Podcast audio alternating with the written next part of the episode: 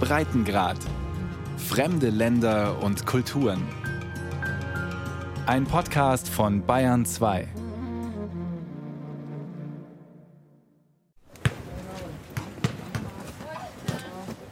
Es ist einer der ersten milden, sonnigen Vorfrühlingstage.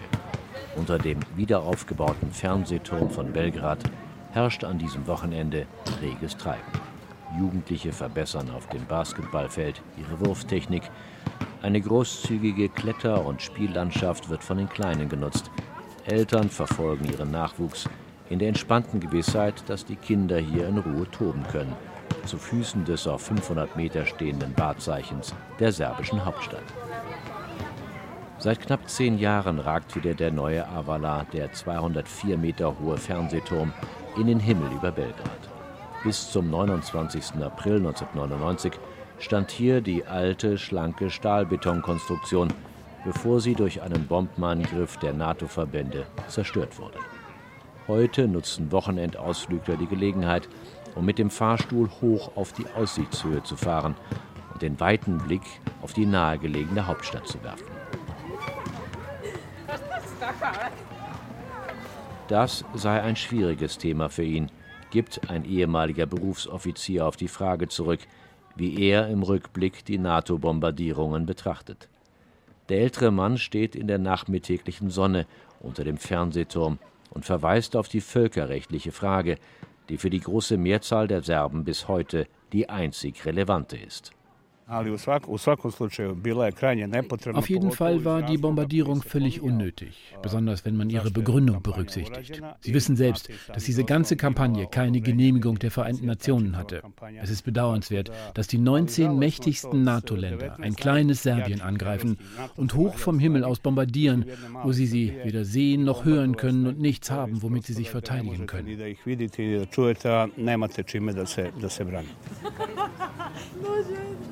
Die Allianz, so gibt der ehemalige Offizier zu bedenken, hätte gemäß ihrer Statuten nur dann eingreifen dürfen, wenn ein Mitgliedsland angegriffen worden wäre, und das sei ja nicht der Fall gewesen. Sicherlich, das westliche Bündnis habe den Einsatz damit begründet, eine humanitäre Katastrophe im Kosovo verhindern zu wollen, doch gleichzeitig habe die NATO hier in Serbien eine humanitäre Katastrophe ausgelöst. Rund 200.000 Serben flüchteten als Folge der anhaltenden Übergriffe der kosovarischen Befreiungsarmee UCK sowie nach Ende des NATO-Einsatzes und des ab dem 10. Juni 1999 vereinbarten Rückzugs der jugoslawischen und serbischen Armee- und Polizeiverbände aus dem Kosovo Als am Abend des 24. März 1999 die lange immer wieder hinausgezögerte NATO-Operation Allied Force für 78 Tage einsetzte, schlugen in Mitrovica im Norden des Kosovo unmittelbar darauf Granaten der jugoslawischen Streitkräfte ein, in den südlichen Stadtvierteln, die ganz überwiegend von albanischen Kosovaren bewohnt wurden. Vor dem NATO-Angriff gingen zunächst die Sirenen los und wir wussten, dass die NATO angreifen wird. Was ich nicht verstehen konnte, war, wieso dann die Serben gerade in dieser Nacht, eine oder zwei Stunden danach, eigentlich sofort angegriffen haben. Das war wirklich schrecklich. Wir konnten das nicht verstehen.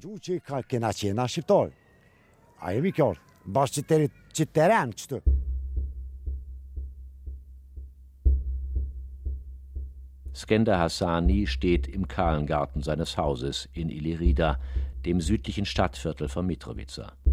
Er zeigt auf die Löcher in der gegenüberliegenden Hausfassade, die die Granaten vor 20 Jahren hinterlassen haben. Dann zählt er die Einschusslöcher auf.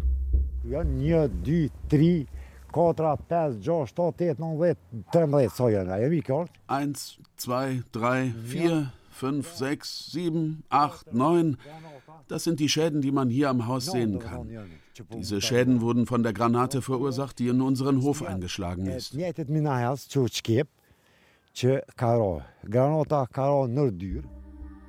Seine Mutter habe sich zum Zeitpunkt des Granateneinschlags im Korridor des Hauses aufgehalten. Ein Granatsplitter durchtrennte ihre Halsschlagader. Hilflos und entsetzt musste der heute 55-Jährige mit ansehen, wie seine Mutter vor seinen Augen starb.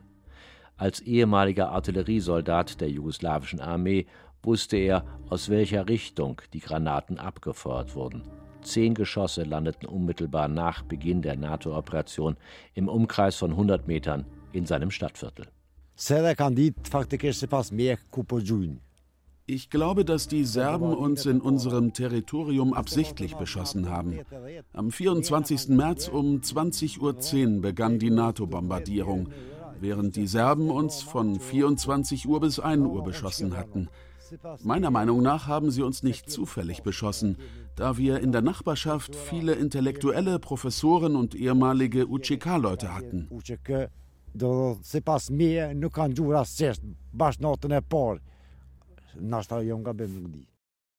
Dies war Teil einer methodisch geplanten und umgesetzten Vertreibung der Kosovo-Albaner aus der zur damaligen Bundesrepublik Jugoslawien gehörenden Provinz. Die Menschenrechtsorganisation Human Rights Watch in ihrer Dokumentation Under Orders War Crimes in Kosovo. Niemand sah das Tempo und Ausmaß der Vertreibungen voraus. In den ersten drei Wochen nach Beginn der NATO-Bombardierungen strömten 525.000 Flüchtlinge aus dem Kosovo in die Nachbarländer. Regierungseinheiten haben insgesamt 862.000 Albaner aus dem Kosovo vertrieben. Und zudem wurden viele Hunderttausende innerhalb des Kosovo vertrieben, zusätzlich zu denjenigen, die vor dem März 1999 dasselbe Schicksal erlitten haben. Mehr als 80 Prozent der gesamten Bevölkerung des Kosovo, von denen 90 Prozent Kosovo-Albaner waren, wurden aus ihren Häusern geworfen. Die Hoffnung war, dass mit dem Beginn des NATO-Bombenangriffs der Terror der serbischen Streitkräfte aufhören würde. Aber leider dauerte es lange, 78 Tage. Irgendwo werden 1700 Menschen vermisst. In diesem Unglück bin ich glücklich, da ich zumindest weiß, wo ich meine Mutter begraben habe. Halit Barani blättert in seinen minutiös geführten Akten, die er in seinem Wohnhaus aufbewahrt.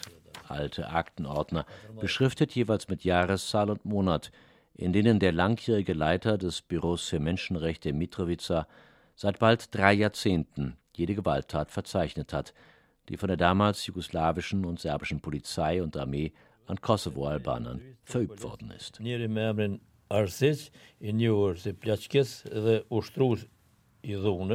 Tag für Tag, Zwischenfall für Zwischenfall, protokollierte Halit Barani.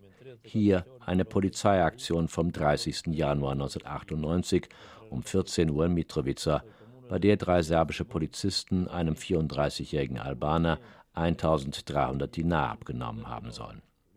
Übergriffe, Körperverletzungen, Vertreibungen, Exekutionen. Halit Barani nimmt ein sehr umfangreiches Fotoalbum in die Hand und öffnet es. Die Farbbilder sind in Plastikfolien eingefasst und sie zeigen die Leichen von Hunderten von Kosovo-Albanern, aufgenommen von ihm und seinen Unterstützern. Entstellte Körper, teilweise grausamst zugerichtet. Auf der Rückseite der jeweiligen Fotos sind handschriftlich Name, Alter und Todesumstände penibel verzeichnet. Halle zeigt auf eine der Aufnahmen. Am 11. März 1999 wurde er in der Nacht auf der Straße verhaftet. Am 13. März wurde er in der Mine in Stantec im Gewehrhaus erschossen. Wie man sehen kann, wurde sein linkes Ohr abgeschnitten. Ebenfalls am 13. wurde er von uns begraben. Noch in der Nacht vom 24. März 1999 seien die politischen Anführer der Kosovo-Albaner Mitrovica von gedungenen Kriminellen und serbischer Polizei in ihren Wohnungen erschossen worden, mitunter samt ihren Familienangehörigen, den Frauen und Kindern.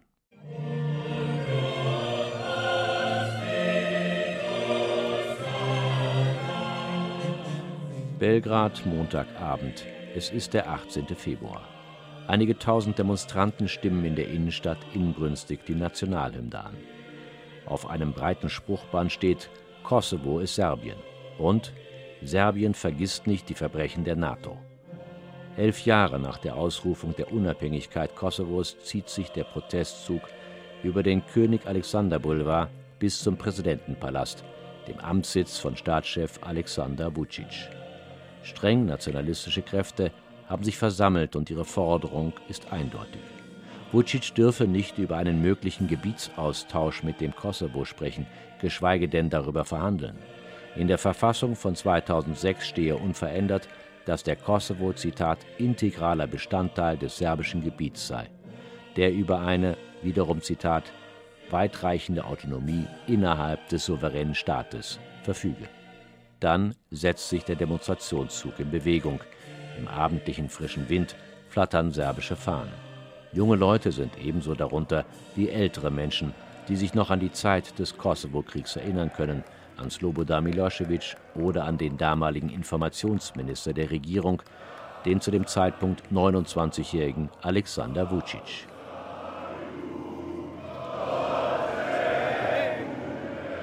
Wie jedes Jahr um diese Zeit ziehen Demonstranten zum 17. Februar auf die Straßen Belgrads, um gegen das zu protestieren, was politisch das Ergebnis des NATO-Einsatzes vor 20 Jahren war. Die Loslösung des Kosovo aus Serbien und Jugoslawien sowie dessen anschließende Unabhängigkeit. Deswegen, so sagt dieser Demonstrant, sei er hier. Heute ist ein trauriger Jahrestag, elf Jahre seit der Unabhängigkeitserklärung des sogenannten Kosovos. Wir alle, die sich heute hier versammelt haben, sind gekommen, um gegen diesen Akt zu protestieren. Für das serbische Volk und den serbischen Staat wird Kosovo und Mitohija immer Bestandteil Serbiens sein. Das ist unsere Grundbotschaft.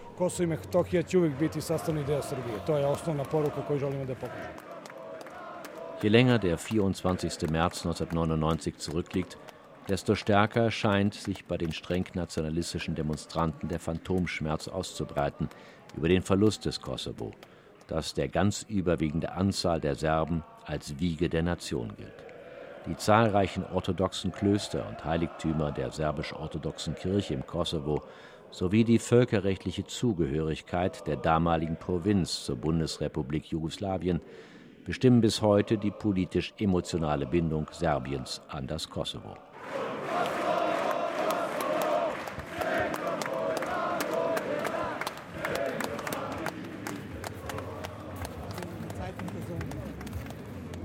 Die Straßencafés im südlichen Stadtteil von Mitrovica, der heute de facto in einen serbischen Nord- und in einen albanischen Südteil geteilten Stadt im Kosovo, sind bereits gut besucht. In der schon wärmenden Vorfrühlingssonne genießen Büroangestellte und Passanten die Mittagspause, treffen sich hier mit Freunden und Familie. Es waren Meldungen über Massaker, die Agim Hasiri vor über 20 Jahren bewogen hatten, seinen langjährigen sicheren Arbeitsplatz in Niederbayern aufzugeben und sich der UCK anzuschließen, der Befreiungsarmee des Kosovo. Als ehemaliger Absolvent der jugoslawischen Offiziersakademie in Zagreb stieg Agim Hasiri rasch zum Bataillonskommandeur in der 138. Brigade auf. An den 24. März 1999 erinnert er sich sehr gut.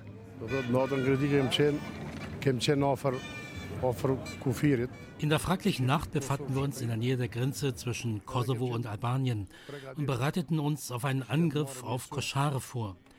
Die Nachricht vom Angriff der NATO wurde aus vielen Gründen erst nicht geglaubt, da wir wussten, dass es im Kosovo Massaker gab, aber früher auch in Bosnien und Kroatien.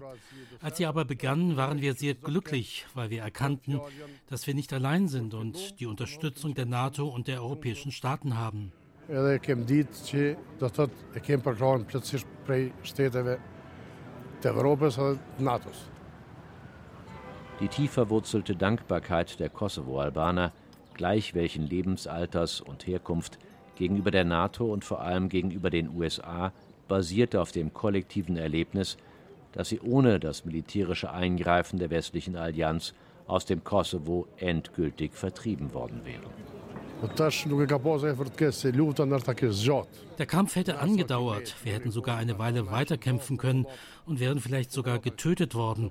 Seit Beginn des Angriffs und der Deportation der Zivilbevölkerung durch Serbien und Milosevic glaubte ich, dass es ohne das Eingreifen der NATO keinen Kosovo-Albaner mehr gegeben hätte. Serbia, Milosevic, asni shqiptar Kosovo. Ich möchte zunächst einmal sagen, dass wir immer Frieden wollten, Stabilität und Entwicklung. and uh, development. Jivadin Jovanovic, von 1998 bis zum Sturz des damaligen Staatspräsidenten Slobodan Milosevic im Oktober 2000 Außenminister der früheren Bundesrepublik Jugoslawien. Es lohnt sich daran zu erinnern, dass Serbien, damals Bundesrepublik Jugoslawien und vor allem Präsident Slobodan Milosevic für ihre Rolle gelobt wurden, die sie in Dayton und bei der Vorbereitung von Dayton gespielt haben. Der heute 82-jährige Ex-Außenminister, während und nach dem Kosovo-Krieg Belgrads Chefdiplomat, sitzt an einem großen Besprechungstisch in seinem Büro. Kurz nach der politischen Wende in Serbien im Oktober 2000 und dem Sturz Miloševićs gründete Jovanovic das Belgrader Forum für die Welt der Gleichberechtigten, um den politisch-akademischen Kampf um sein Lebenswerk fortzusetzen. Die Verbreitung seiner These, wonach Washington nach dem Daytoner Abkommen zur Beendigung des Krieges in Bosnien-Herzegowina 1995 das strategische Ziel verfolgt habe, Serbien geopolitisch auf dem Balkan zu schwächen, Montenegro und Kosovo aus der damaligen Bundesrepublik Jugoslawien abzutrennen und Milosevic abzusetzen. Die damaligen US-Akteure wie Chefunterhändler Richard Holbrooke, Außenministerin Madeleine Albright und Präsident Bill Clinton sind ihm noch so vertraut wie vor 20 Jahren. 1998 habe sich die US-Regierung entschieden, die kosovarische Befreiungsarmee UCK die bis dahin als Terrororganisation gegolten habe, anzuerkennen und mit deren Hilfe Serbien auf Dauer zu schwächen. In May 1998 im Mai 1998 hatten Richard Holbrooke, Madeleine Albright und Präsident Clinton entschieden, Milosevic zu stürzen, und sie betrachteten die UCK als einen hilfreichen Faktor bei dieser Operation. Ab diesem Zeitpunkt war es egal, was ich oder irgendjemand sonst in der Welt über die UCK dachten, ob es eine Terror- oder Befreiungsorganisation war. Das war völlig irrelevant. Es wurde ein Instrument, um Milosevic zu stürzen. It became a tool of toppling Milosevic. Vom 24. März bis zum 10. Juni 1999 dauerte der NATO-Einsatz Operation Allied Force gegen die damalige Bundesrepublik Jugoslawien an, mit dem die untereinander über Ausmaß und Ziele der Militäroperation zerstrittenen Mitglieder der Allianz die gewaltsame Vertreibung und gezielte Tötung von Kosovaren durch jugoslawische und serbische Armee, Polizei und paramilitärische Einheiten beenden wollten. Während der ausschließlich aus der Luft geführten NATO-Operation auf Ziele im gesamten Gebiet der damaligen Bundesrepublik Jugoslawien setzte die Allianz insgesamt rund 28.000 Sprengkörper ein, Bomben und Marschflugkörper. Die Dorfstraße durch Skorinovac liegt verlassen da.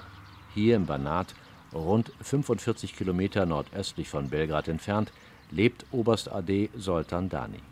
Vor 20 Jahren war er Kommandeur des 3. Bataillons der serbischen Raketenbrigade 250, derjenigen Raketenabwehreinheit, die am 27. März 1999 einen amerikanischen Tarnkappenbomber abschoss. Damals ein Schock für die NATO und vor allem für die amerikanische Luftwaffe, galten doch die Stealth-Bomber vom Typ F-117A als buchstäblich unsichtbar für das gegnerische Radar.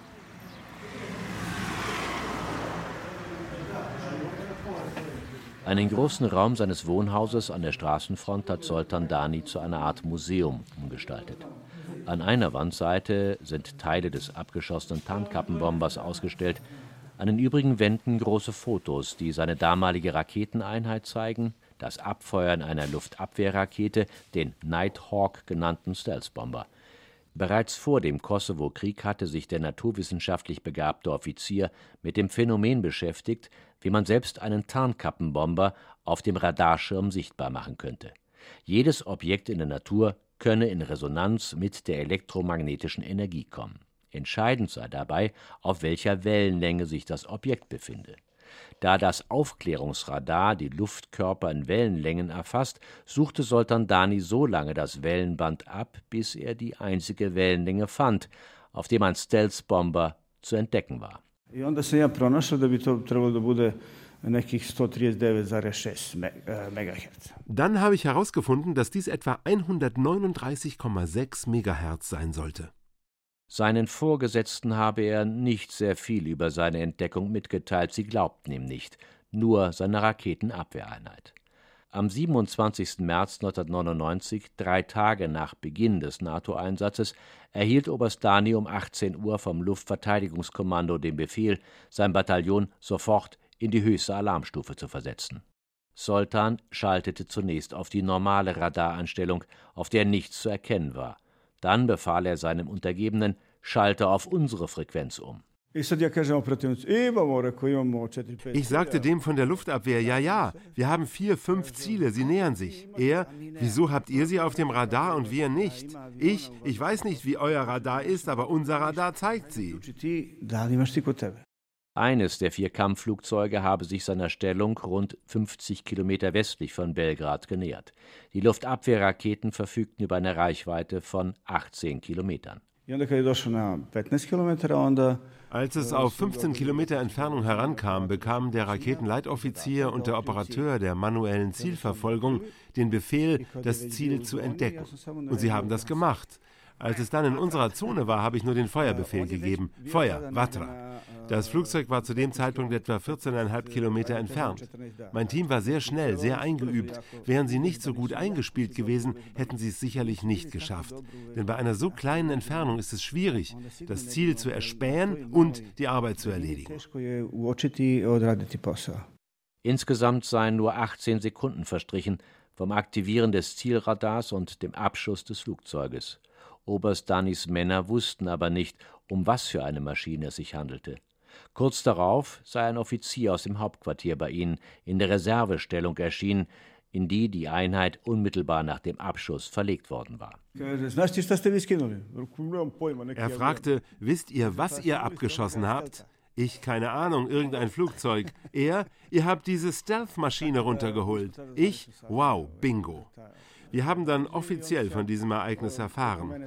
Ich habe die ganze Einheit um mich versammelt und gratuliert. Ich sagte ihnen aber, dass dies erst der Anfang ist und dass wir unsere Arbeit fortsetzen. Das war's.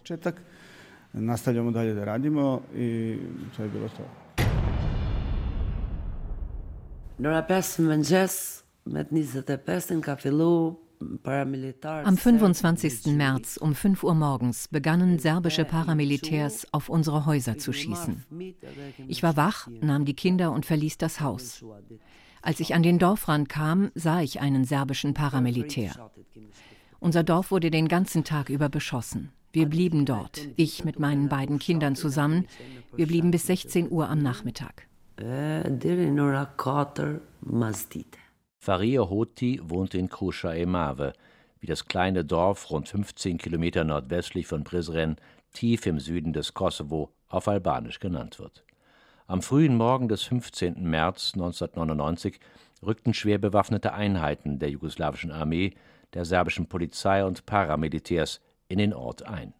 Farie zusammen mit ihrem Mann, dem drei Monate alten Sohn und der dreijährigen Tochter suchten wie nahezu alle Dorfbewohner zunächst Schutz in den umliegenden bewaldeten Hügeln. Als es in der Nacht zu kalt für die Kleinkinder dort wurde, schlichen sie sich in abgelegene Häuser in der Nähe ihres Dorfes, bis sie entdeckt wurden. Nora Pes mit 26 na kanë rrethu paramilitarët am 26. März um 5 Uhr morgens umzingelten serbische Paramilitärs unsere Häuser. Die Männer wurden von den Frauen getrennt. Sie durchsuchten uns. Es waren ungefähr 65 unserer Männer und sie mussten an der Hauswand stehen. Uns Frauen nahmen sie das ganze Gold und den Schmuck. Es dauerte drei bis vier Stunden. Danach wurden wir in der Moschee des Dorfes bis 14 Uhr eingesperrt.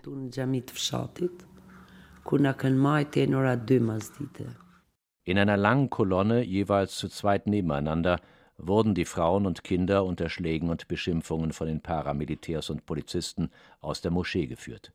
Man werde sie jetzt im Nachbardorf alle umbringen, hörte Farie, die ihr nahezu lebloses Baby im Arm trug.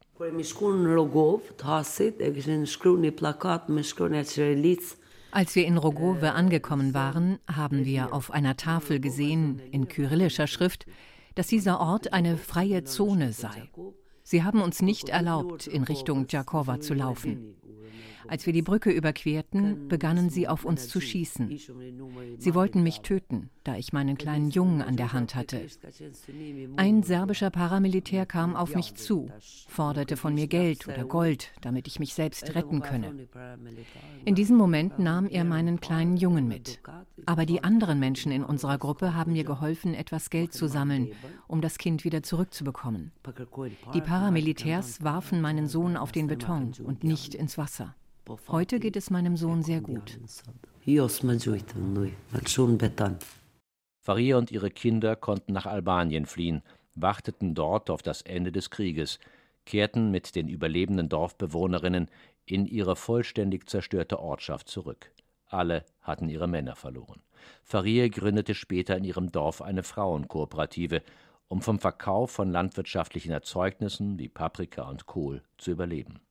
Heute ernährt die landwirtschaftliche Initiative von Farie Hoti 200 Familien in der Umgebung. Ihr Sohn studiert inzwischen Ernährungswissenschaft und ihre Tochter arbeitet zusammen mit den übrigen Frauen in der inzwischen erfolgreichen Bäuerinnenkooperative. Wenn sie heute auf die Folgen der NATO-Operation, auf ihr eigenes Leben zurückblickt, was ist das Wichtigste für sie? Abschließend gibt die Kosovo-Albanerin zurück. Heute ist das Gefühl ganz besonders, frei zu atmen. Damals, zu der Zeit vor 20 Jahren, hatte ich sehr kleine Kinder. Wenn sie krank waren, musste ich sie nach Prizren bringen. Und ich hatte so große Angst, ob wir hier oder auf dem Weg dorthin erschossen werden würden. Wenn ich jetzt um 12 Uhr nachts einen Kaffee trinken will, fahre ich mit meinem Auto nach Prizren, ohne Angst zu haben. Heute atme und arbeite ich ohne Angst. Dabei liegt Prizren, die von den derzeit noch schneebedeckten Bergen Mazedoniens und Albaniens umgebene Großstadt mit ihren Moscheen, Cafés und Restaurants, nur ganze 15 Kilometer von ihrem Dorf entfernt.